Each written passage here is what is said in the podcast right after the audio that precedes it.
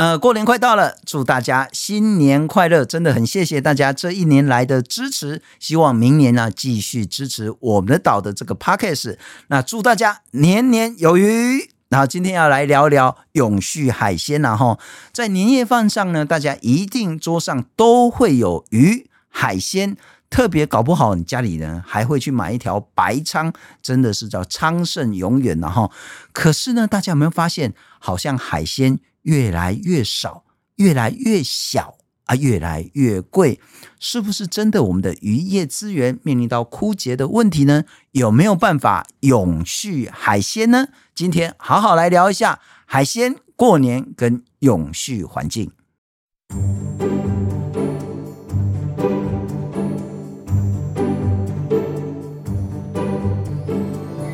欢迎收听我们的岛。最近呢，我看到一则新闻了哈，因为过年了，那个白鲳啊，白鯧啊，好像过年大家都很喜欢吃白鯧啊，叫做那个昌隆兴盛嘛哈。白鲳现在一斤几斤哦，一台斤呢，可能超过两千块哦，黑是在被假西郎了哈。其实我们遇到一个很大的问题是说，鱼越来越贵了。那会不会有一天，甚至有一些学者讲说，二零四八年可能我们就没有鱼可以吃了？要怎么样做才可以真正永永远远吃到那么好吃的海鲜，年年有余？来，欢迎是我们台湾海洋保育渔业永续基金会，我们叫做海鱼会的执行长林爱龙，爱龙你好。主持人好，听众朋友大家好。我、哦、艾龙，我看到一则新闻，真的吓了一跳。我本来就不太敢买白仓哦，实在是太贵。可是看到这个新闻，就吓了两跳。叫做，呃，像一公斤已经超过两千五百多块，那一斤超过两千块，白仓真的这么贵吗？呃，差不多过年的时候，常常就是价格会飙升哦，因为供需的问题。对对，对，不一定讲哄抬，然后但供需真的有一些问题。对，就大家可能会追求，就是要鯧这个。吉祥谐音字，所以就会比较稍微贵一点啊。但是就说，就算不过年，平常也很贵啊。我觉得大概也是要好几百块以上一斤。对对，差不多这一两年那个平均价格都在五六百块左右。嗯，对。我们现在就说那个年夜饭啊，哈，大家团圆的时候最好就要有一条鱼啊，象征叫做年年有余啊。那条鱼呢，还不能用菲力，不能切片的。因为要有头有尾这样子，别再讲一片啊，所以这个是谐音吉祥啊哈。但是似乎不管是鱼啦，或是甚至鹅啊啦，最近我们还有一个新闻说，台湾的鹅啊很多都是越南来的啦哈。然后虾子啦、灰鸡啦、套 Q 啦，好像都越面临到这种所谓的减产甚至枯竭的这个问题，有这么严重吗？嗯，对，确实这是这几年我觉得产业正在调整的一个过程。Uh -huh. 对，因为台湾的这个渔业主要就是分成远洋、沿近海跟养殖。嗯哼，对，那其实远洋它现在国际间的这个永续渔业管理越来越强，是强度越来越高，uh -huh. 所以它有很多的配额的限制。那如果我们台湾没有分到足够的配额，其实这个产量会减少。是是。那养殖它当然这几年其实随着比较少年轻人在乡下养鱼，这个产量还是会有影响。嗯哼，我们等一下再来谈养殖，还有说远洋，我们还有配额，不是说爱抓多少就抓多少。对啊，以前那个荣景现在没有这么好看了。可是艾龙，你们过年的时候家里面会吃什么？其实都有诶、欸，那个石斑鱼啊，金目鲈，哦，你都是桌上只要有头有尾嘛，一整只肥肥胖胖的，这看起来就是很很棒的好鱼。所以一般我们这台湾人大概过年就是一定要有鱼嘛，哈。对啊，吃好一点，可能是像是我记得，卡在台湾人哦，还要吃那个，哎，那个叫柳鱼的肉酸，柳鱼哦，还有那种比较晒干的那种鱿鱼，然后像是鹅啊啦，虾子一定是必备的哈。对对对，那这些包括虾子，我看那个大白虾似乎也越来越贵，也会有一样的问题吗？嗯，那个主要可能大部分都是养的，不是捞的，不是野外捕的，uh -huh. 是，对对，所以其实这个有时候是成本的问题。嗯哼，对。那沿近海倒是我觉得还不错。其实这过去五年，除了二零二二年产量有稍微降下来以外，其实过去十年都持平在一年十七万公吨的这个水准。是，所以算是我个人觉得沿近海的这个资源有稍微稳住了。啊哈，啊哈，对。啊，迄个像迄什么冷虾啊啦，还是迄个螃蟹啦、烧羹啊啦，这些有所谓的产量会变少的问题吗？大概在十年前，确实有一波刚刚一刚刚撸来撸去啊，啊个撸来撸贵。嘿，啊，不过差不多这个当我的观察是较稳定，无遐大的变化。为为什么？为什么十年前遇到一个问题，那像这五年好像比较平缓一点？其实我们也在想，我觉得这个渔业的永续管理还蛮重要。大概这十年来，渔业署有投入包括青鱼的管理跟那个蟹耕啊的管理，嗯、那实施的禁渔期。禁渔区，嗯哼，所以我们看那个数据，像休耕啊，这三年感觉已经有微微幅微幅的回升了。嗯哼，我记得我小时候就是说，常常家里面就吃什么修根啊，哎呀，很便宜啊，对啊，一大盘，可能我妈买差不多那个成本可能可能一百块了不起了哈。对对对，啊，还有一个是那个北大鱼，嘿，北大鱼咔嚓就俗俗的，哦，这么贵啊，我这把北大鱼有够贵的贵啊哈。啊，个就这就这些上面那些什么海产，然后那个价钱似乎都翻了好几番。究竟因为很多学者在讲说，二零四八年可能我们连鱼都吃不到。对，对，这是有一点危言耸听，还是说真的，我们的渔业资源遇到很大的风险？呃，确实，全球都有渔业资源的这个风险。就是如果我们不去管理的话，根据联合国，它每两年都会发布一个世界渔业报告。嗯哼，它的年报里面就指出说，如果不管理啊，真的就是情况会越来越糟。是，但是我觉得好消息是在二零一八年他们发布的报告里面也说，那个管的特别多的先进国家，他们渔业资源已经在恢复了。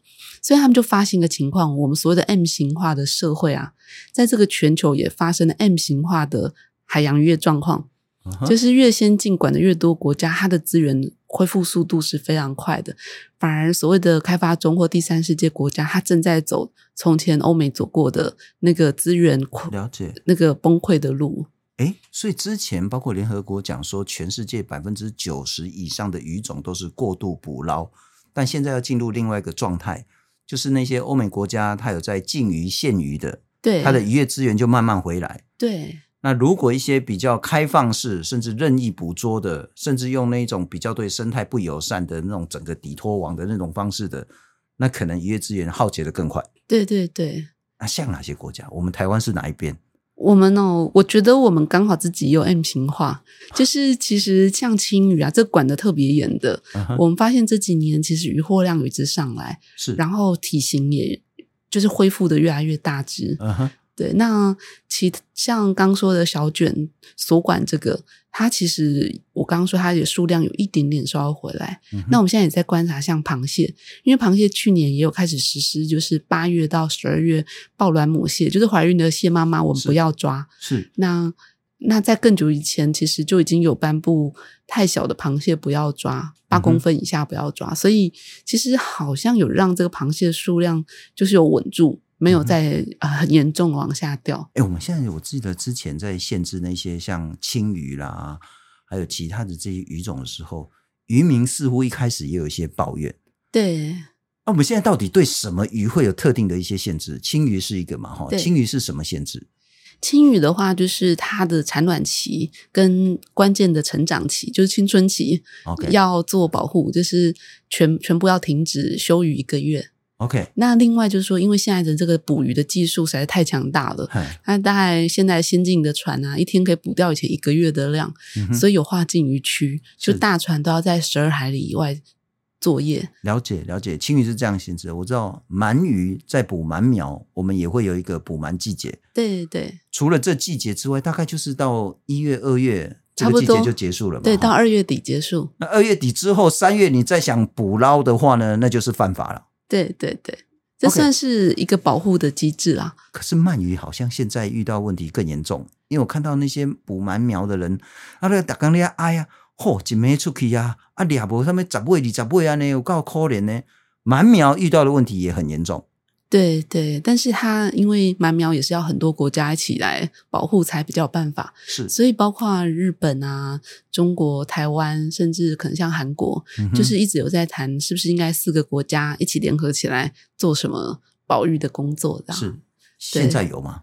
呃，就是会这样子一直在讨论啦，所以他们希望从这个溯源，然后管道的透明，然后到底各个国家补了多少鳗苗，一起来掌握。嗯、因为永续海鲜有个很重要的基础，就是科学研究，是就很像我们人如果想要先呃减肥，是不是就要每天先称重啊？Uh huh. 然后掌握自己的饮食，是对，所以其实渔业管理也是这样。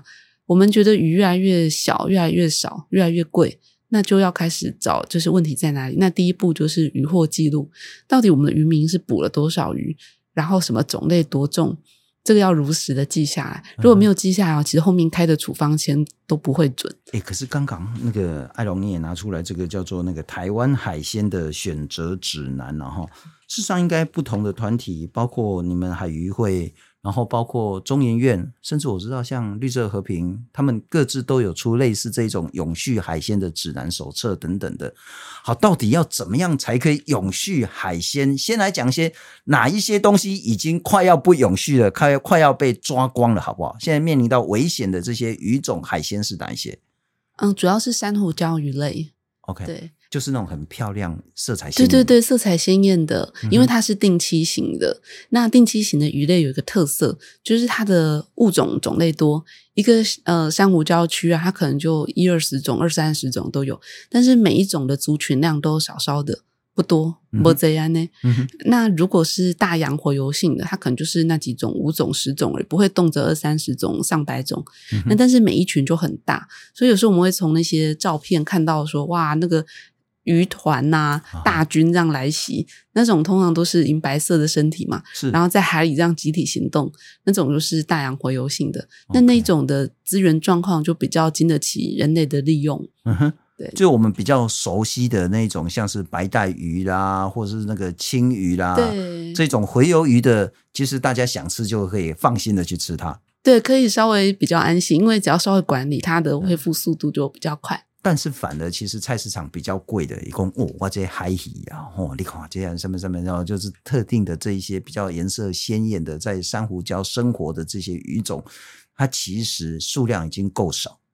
如果大家又花很，因为那种鱼都比较贵，你又花比较多钱去买它的话，可能这些海鲜就很难永续下去。对对，因为我们会担心说，如果你常去捕它，首先它那个族群可能灭绝的很快。Uh huh. 那第二个是那个族群的健康跟基因多样性很有关系。是，所以它你可能在那边十只呃燕鱼被你抓了一只走，抓两只走就剩八只。嗯哼，对。但是如果在大洋里面，大概十万只，你抓了五千只走，是它的那个基因多样性还算高。所以永续海鲜的第一步就是说，尽量不要去吃那些颜色很鲜艳、看起来不是很熟悉的，就是比较特殊的啊，也比较贵的，看起来应该是生活在珊瑚礁的这些鱼种，尽量卖贝，尽量卖价。对对对，啊，要假啥呢？假结一关大众脸呢？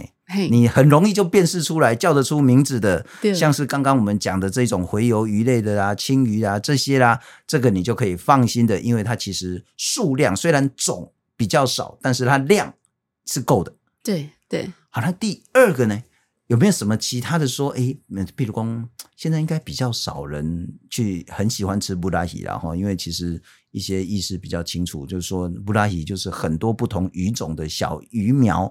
尽量不要去吃它，小鱼也尽量不要吃，对不对？对，就应该这样讲。布拉鱼确实是有几个体育科的，它确实是所谓的布拉鱼，啊、但是因为它捕的那个方法很容易会连其他的那个鱼的幼鱼一起捕，是，所以它问题是在于这个混货会比较严重。嗯那刚刚有提到说这个渔业管理的部分，幸好大概这十年渔业署又有做布拉希的禁渔期，就是根据科学研究，大概在夏天就是万物繁繁殖的时候，那时候一堆小鱼，每个宝宝的时候看起来都都差不多。其实人类也是这样，人类的婴儿出生后每一个看起来都差不多。对啊，对，所以有时候你抱错，你也不知道自己这个不是自己的小孩。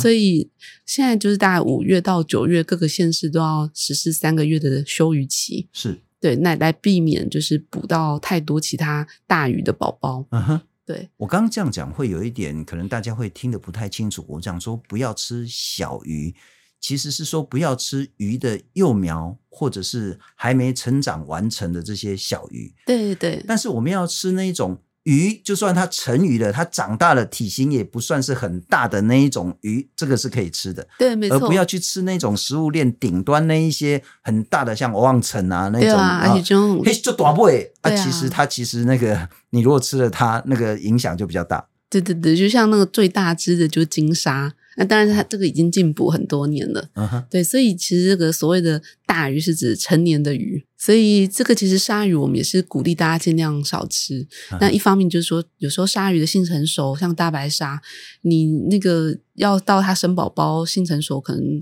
都十年。所以当然现在已经进补了，是对，但是其实还是有蛮多鲨鱼，它就是呃族群有一些危危机风险。所以我们会鼓励大家，就是鲨鱼制品也比较少吃。哎，可是我我我在想，那个应该听我们的 Podcast 的朋友几乎都不会吃那个鱼翅啦。对，真的不要吃鱼翅。你如果真的很想很想吃鱼翅，你就去吃那个冬粉就可以了。然后其实那个口感是差不多的，冬冬冬粉煮硬一点就差不多了。真的不要吃鱼翅。如果你只是为了要吃鱼翅，然后让一只鲨鱼呢失去了生命，这真的是那个很大的罪孽。但我不吃鱼翅，我怎么会影响到鲨鱼的数量呢？不吃鱼翅的话，其实渔民他在捞捕的时候，他至少目前以法规，他必须整只带回来，他不能就是把鳍割下来，然后身体踢回海里这样子。OK，那鳍大概占鲨鱼的身体比例大概呃五 percent 左右。嗯哼，对，所以其实如果大家就是不是专门不要专门想说要吃鱼翅，他会把整只鱼带回来。嗯、那船上的储存空间有限，他能带回来的就有限了。OK，对，一样的空间呢，它如果全部都放背鳍、尾鳍，那个它的胸鳍啊，它它可以放可能几千只都有可能。是，但是如果你要求它连肉都要带回来，它就放不了那么多了。嗯哼，那放满了它就不会捕了。不过那个包括豆腐鲨，包括其他的这些呃鲨鱼，它们很可能也会被做成其他的这些呃，也许相关的鱼制品、肉制品，像甜不辣。还有鱼丸，我们吃的甜不辣鱼丸也是鲨鱼做的，对，都是鲨鱼肉为主。哦，因为它的肉就没有鱼刺，很好搅拌。哈，对，所以我们也是会鼓励大家说，如果要吃鱼丸，还是要问一下那个成分。OK，对。哦，那还反而可能会这样子间接的影响到。嗯，所以像像我们常在讲说，我们尽量吃食物原型，这时候我们就比较容易分辨这是什么鱼。嗯哼，对，像可能青鱼片这个都看得到花纹，是那。如果是鲈鱼，你也看得到一整尾。那小卷它的形状、外形都很清楚，uh-huh. 所以就不会说有时候像我们说花枝丸，其实里面真正花枝成分没有很多。诶，花枝丸的成分到底是什么哈？就大家各家配方不同嘛，哈。那那个鱼浆到底是什么鱼呢？都有。那市面上有不少都是用那个也是鲨鱼肉做的。OK，对。所以，在鲨鱼现在是其实是保育类，是数量非常少。有一部分是保育类，其实鲨鱼的种类非常多诶。目前 IUCN 这边有关注的，觉得已经有危机的，就已经有五十八种了。是对。那台湾其实长期我们观察捕得到的，就有二十八种左右。了解，了解。那罐头呢？我吃那个什么青鱼啊，或者是尾鱼罐头总可以吧？吃罐头可以，可以是一件正确的事情嘛？我个人觉得还不错。其实我以前以为罐头放这么久是不是有防腐剂？啊、后来那个详细去加工厂看，才发现说原来他们几乎都是直接高温高压杀菌之后就封罐了。嗯、那里面完全没有防腐剂这样的成分。是。那当然就是说，他要做罐头，他尽量都是族群资源量比较大的。所以我们其实常看到就是青鱼罐头，啊、那或是说尾鱼罐头。那或是煎鱼这些，我们一般来讲量比较大的。那当然，尾鱼国际上也有它的一些保护措施啊。Uh-huh. 对，所以我们呃会鼓励说，像是青鱼罐头是很很可以安心吃的。是的，是的。所以刚刚我们谈到说，那个过年的时候餐桌很多人都会有想要说买一尾白鲳，然后那个讨个吉祥，但实在太贵。那其实你可以用那个什么金仓啊，或者啊什么其他银仓这种来替代了哈、啊。其实很多人也放蚵仔鱼啊，蚵仔蚵仔很好吃，因为煎起来很香。诶，啊，那蚵仔在你们这个手册算黄灯、绿灯还是红灯？黄灯。哦，算是有一点危险，但是还安全的。对，台湾的工啊，因为主要是养的，那它的那个吃的饲料还是有一相当一部分是动物性蛋白质。是对。那目前台湾很多养殖的这个鱼，动物性蛋白质还是来自野外的鱼去磨成鱼粉，嗯、来喂那个养殖的鱼。所以在这个算是营养的转换上，我们觉得说比较可惜一点。是是是，还有一道菜，我觉得应该台湾人都很喜欢。但是这个就有一点小小的不知道该怎么样去区分它到底危不危险。乌鱼子，对，那乌鱼子当然，我们吃一片乌鱼子，那可能就是很多很多乌鱼的生命了哈。嗯、那乌鱼其实我我搞不太懂，因为之前乌鱼是被列为红灯，可是这一两年乌鱼又盛产。那乌鱼跟乌鱼子，就我们永续海鲜的观念，到底该吃还不该吃啊？呃，这我们可以来分养殖的跟野捞的。OK，养殖因为它乌鱼算是比较偏草食性的鱼类，是，所以它的吃的这个饲料大部分可能都是呃豆粉啊，uh huh. 或者说米糠养大的，那当然就比较偏草食。草食，所以过去一直都把它列为绿灯，这个是没有问题。嗯哼，那大家养殖的乌鱼绝对没问题，因为都是绿灯。好，对，那大家比较紧张的就是说，记得可能民国五六十年的时候，我们的乌鱼非常的盛产啊，去到民国七十年的时候，那年代乌鱼好多，海上乌金呢，对啊，拢扣迄个探年终奖金呢，啊，一档的两两百万尾安尼咧俩啊，啊，今麦有当个差落落来甲讲，存无十万尾，所以就会出现有一个。概念就是说，毋知影这乌鱼吼是靠中国大陆的船伫迄落浙江遐炸去啊，啊是真正是靠咱掠了，这是咱无把握嘛。嗯，嗯，过去没有相关的很仔细的研究。是。那但是这十年，就是我们海域基金会承接渔业署这边的这个监监测计划，那有计划去很仔细的数有多少尾。我们发现说，大概二零一一年之后到现在，现在二零二四了，十三年了，其实野生乌鱼的数量并没有那么明显大幅下降，反而有稍微回升到有时候甚至三四年前还有一年八十万尾，甚至到一百万尾的数量。是对。那像呃今年跟去年都大概还有三四十万尾，嗯，所以我们就跟中研院的邵邵广昭老师这边讨论了，因为。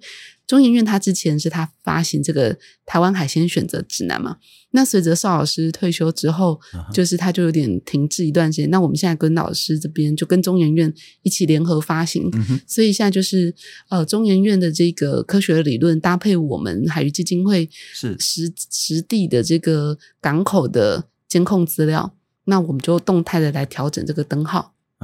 所以今年比较特别，是我们觉得乌鱼确实就像主持人说的，哎，的亚洲这那也搞公这红灯，嘿啊，我今年盛产呢，嘿啊，比苹果欢喜耶，对啊，所以我们把它调到了黄灯了。OK，对，我也看到一些老师们在研究，包括之前啊，像是那个竹荚鱼啦，或是青鱼啦，或甚至是乌鱼啊，这种减产抓不到，很有可能是因为全球暖化的关系。对，它可能是说，因为洋流，不管是黑潮或是中国支流等等的，它那个海水温度变高了，对，所以就把乌鱼啊、竹荚鱼啦、啊、青鱼啊挡在我们原本可以捕捞的这个渔场的外面，啊，所以立了俩博啊，嘿，这个你们的研究是这样子吗？就是因为全球变、气温变化。对，其实以前哦，台南甚至高雄都有乌鱼，对不对？丢、嗯。那啊，今麦等的是宜兰有乌鱼，啊，个都这哦。所以就是，确实是那一条那个等温线一直往上移。所以如果看国际的报道啊，哦，北北纬就是比较高纬度的国家好开心，因为所有的鱼哦，通通都跑来他们国家。是对。那所以像挪威的这个，他就说北大西洋亲啊，因为随着现在气候暖化，我们这边的渔获量大增，他就跟欧盟说我要多一点配额这样子。嗯哼。所以其实这个有点几家欢喜几家愁。是对。所以虽然可能嘉义、台南以南现在确实无鱼。比较少，但倒是呃桃园呐、啊、宜兰呐、啊，非常的多。我连宜兰讲后连澳门啊、澳澳鱼啊呢，金马龙招去练牙去。不过现在有更大问题就是说，那如果说这个渔场本来台湾可以在那边合法捕捞的，那因为气候变迁的关系，整个在往北移，那对渔民他们会造成很大的冲击吗？现在的渔场抓不到，那你要别的渔场，你又没有合法的那个捕捞权的话，那该怎么办？其实他们最大的冲击是这个油料的油料费用增加。哦、我们就举个例子，像以前啊会流行飞鱼卵，什么飞鱼卵香肠啊，对对对对，对。哎，那有没有大家有没有发现？哎，最近这几单跟他都没垮的啊，那我看到拢讲是越南进口的。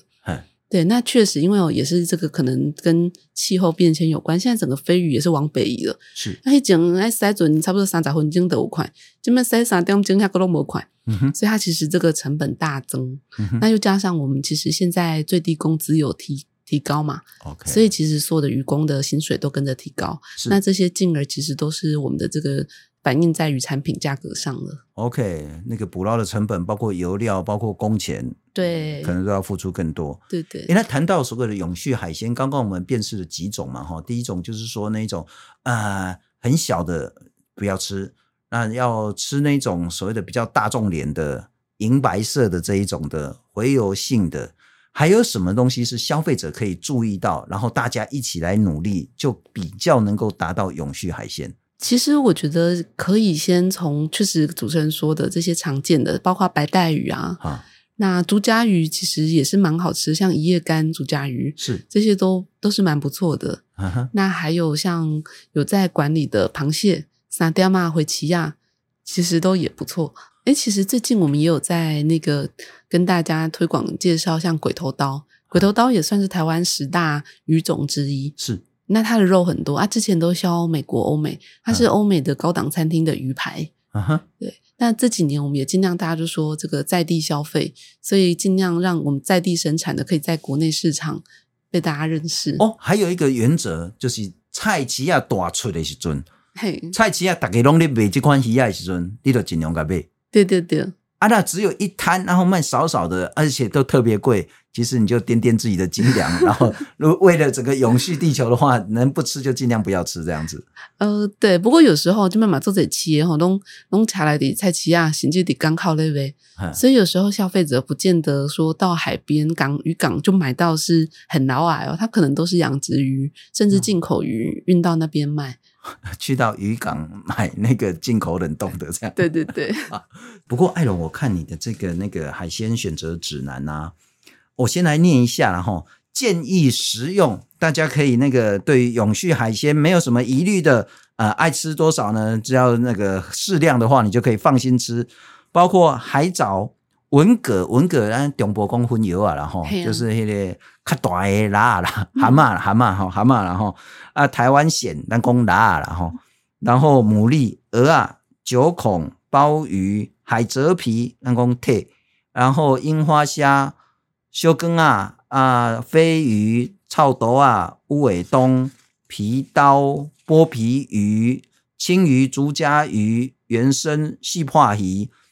白带鱼、昂干，然后呢，诶，鬼头刀、沙白鱼、乌鱼、淡啊，乌鱼是养殖的哦，野生的不一样哦。淡水鱼、白虾，这个呢都是现在呢数量其实算 OK 的、稳定的。对，好，那这个关键就是说，那哪一些不要吃哦？这就是要避免食用的哦，不要吃的哦，鲨鱼。鱼翅真的不要吃，然后吃鱼翅没有任何的好处，也没有什么样的营养，营养高不过冬粉这样子。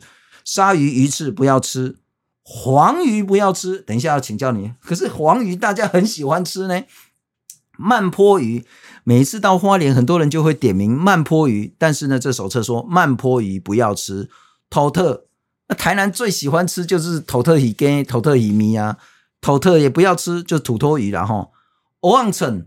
就是那个黑尾鱼啊，这个也不要吃；野生石斑不要吃；野生龙虾不要吃；马粪海胆。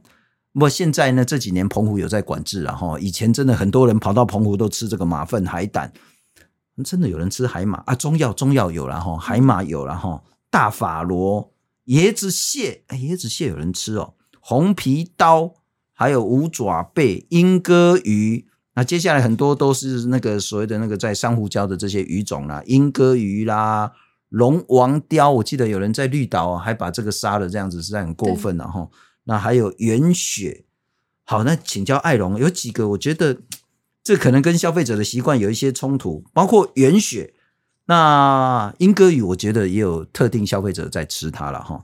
然后再来刚刚讲说那个土托、黑尾鱼。然后呢，刚刚讲说黄鱼，这不是消费者最喜欢吃的鱼种吗？结果你们列说这个不要吃。对，这个就是确实在海里的资源，如果你跟十年前或二十年前比，它都下降蛮多的。是，那所以现在其实大家吃到黄鱼哦，说实话，如果真的是野生捞的，可能真的很少，特别是台湾，除非啊，就是真的是在桃园那一带有些刺网的渔民，他真的可以在呃大潭早礁还是附近的关就是关心早礁那边，确实我觉得扩大来的，但是其他地方要么都是养殖，然后进口进来的。要不然就是可能都有些是从就来源不明进来的。是对，那有时候养殖我们就担心这个用药的问题，嗯、所以在这个黄鱼的资源整个恢复之前，我们是不太建议说它是变成你每天可以吃的鱼这样子。OK OK，因为其实很多像很多菜都是用黄鱼来做的了哈。但他如果跟你讲说，呃，台湾啊很老啊鸭先诶，这个几率实在太低了啦。对，可能有，但是几率实在很低很低，而且非常的贵，哎，动辄一尾五万呢。一尾五万。我菜市啊，有看到讲一尾两百块台湾的黄鱼，你绝对我我用便宜 对不？对对对，哦，那个不可能。如果它是黄鱼的话，绝对不会是台湾的。对，它要么就是其他不知道哪一个地方进口冷冻的这种，或是养殖，然后透过渔船就这样给它载进来的。养殖如果是台湾养殖的也还可以，呃，没有，大部分都是中国大陆养的。哦，那大家一听就知道了哈。所以那个标榜台湾黄鱼的几率实在是太低太低。对对，托特。头灯哦，这个我们也是希望大家能够长期来观察。以前它曾经在黄灯，但是随着我们观察到这个全台湾的捞捕数量一直在下降，嗯，所以我们现在就建议说，这短期阿伯就胶啊吼，就头特的请假，嗯，就是可以先稍微有个头特啊，可以替代一下，让这个资源的压力稍微就是减缓一点点。OK，那再可能过个两三年，因为这种灯号本来就是动态的，是。对鱼的鱼类资源好处就是它的卵很多，你只要让它稍微休息个两三年，它很快就会回来。了解了解，所以在这两三年，大家其实就吃别的鱼种就可以，不一定要吃土托鱼。然后，对慢波，我就不好意思，我其实吃过好几次慢波，真的很好吃的，特别是那个鱼皮弄起来哦，哇、嗯，清脆爽口。慢波也是危险的，因为它这个。鱼比较大只，成长速度比较慢啊哈，所以它之所以繁繁殖也没有那么快，是对，所以我们也是呃会觉得说，从我们的科学数据，嗯，包括可能老师的研究，都发现慢波鱼的这个数量，这一二十年来是减少蛮多的。了解，所以就先让它休息一下。还有一个了哈，我就记得之前呃，应该是在好几年前，台湾曾经被欧盟啊拿黄牌警告。就说你常常是非法捕捞啦，后来这个黄牌，我们经过大家一起努力，后来黄牌被拿掉了，我们又可以合法去做捕捞。可是，在几年之后呢，美国又曾经试图把台湾列为叫做那个血汗渔场这样子，就是我们的这种包括对待渔工啦的整个方式，可能有一些争议。那最后也没有列进去了哈。可是我想问的是说，那对消费者来讲，究竟什么样的捕捞的方式是叫做比较永续的、比较友善环境的？什么样的捕捞方式呢？又是对于整个渔业浩劫呢，是会有很大的威胁的？那消费者可以辨识出来吗？哦，这个确实需要一番功夫。因为其实刚刚说到的，不管是欧盟或是美国，其实他们关注的大部分渔船都是远洋渔业。是，那远洋渔业的这个渔获。九成都没有在台湾销售，嗯，反倒是呃台湾的严镜海，我个人感觉就是说它在呃这个人权的部分啊，或是说管理的部分，都已经慢慢有上轨道。是，那但是确实台湾也有自己的一些问题，像是可能有一些。抵托网在三海里里面违法底托的这种，我们有时候消费者也很难认出来，因为你到菜市场，它就都摆在那里了。对对，所以我们还是会鼓励大家，就是你要问这个鱼货来源，然后尽量就是。找比较环保，像一支钓、延绳钓，uh huh. 甚至就是说我们刚刚讲的这种大众连有管理的，uh huh. 对，大家来购买。那最好就是说，如果像现在年轻人都会在超市，或很多妈妈都直接去超市买冷冻的鱼货，是。那我们会鼓励大家就辨识有永续海鲜标章的这个鱼，像海洋之星生态标章认证的鱼。我不管是在全联、家乐福、大润发或其他的这些连锁的大卖场，它都会有一个清楚的标示说。这个叫做友善的捕捞方式吗？目前我们现在慢慢跟大家建立的观念，以前大家会觉得哦，可能只有一支钓才是友善。那我们现在都都会说，这个友不友善要整体评估。是对，就是大家可能不知道，有时候一艘船它装了四五十根电动钓竿，或是动辄二三十根钓竿，它、uh huh. 也可以一夜之间把一团的白带鱼钓完。所以这个渔业管理很重要。OK，就像我们常有观念，不是健康食品你就可以大吃特吃不会胖，uh huh. 这个吃太多还是会胖。是，所以这个管理很重要。所以现在国际间都是用一个永续海鲜标章来推动。嗯哼，所以在国外我们可能会看到 MSC，其实包括大家可能去一些超市也都会看到 MNC 的认证产品。那全球大概有一百多种永续海鲜标章。那我们海洋之星是。渔业署为了就是带动我们的国内渔业能够跟上国际潮流，所以也就是推出自己的永续海鲜标章、嗯、海洋之星生态标章。那现在这些通路渐渐的都有有被海洋之星认证的鱼了。那所以就刚像刚刚说的青鱼、竹筴鱼、啊、那小卷白带鱼，是这些都算是呃有这个标章的认证的鱼。所以我们会鼓励大家，就很像认明那个。呃，有机农业标章还是一个标章，嗯，或是呃溯源，它就是一个 mark，一个 QR code 可以扫。是，那我们这就是在海洋里面，就是属于海洋鱼的生态标章。不过我刚只是那个象征性的念一些呃比较安心的产量稳定的这些鱼种，跟大家尽量最好不要吃的这种已经面临到比较枯竭的这些鱼种。那如果更完整的资讯呢，其实可以到海鱼基金会，就是台湾海洋保育渔业永续基金会，或者是中研院。这个跟之前中研院那个海鲜选购指南手册是一样的，对不对？一样的，只是后来再更新的版本。对，因为之前只做到第四版，啊，那我们现在接续已经第五版、第六版发行了。OK，对，那而且我们非常欢迎大家能够来信索取，我们都会免费寄给大家。哦。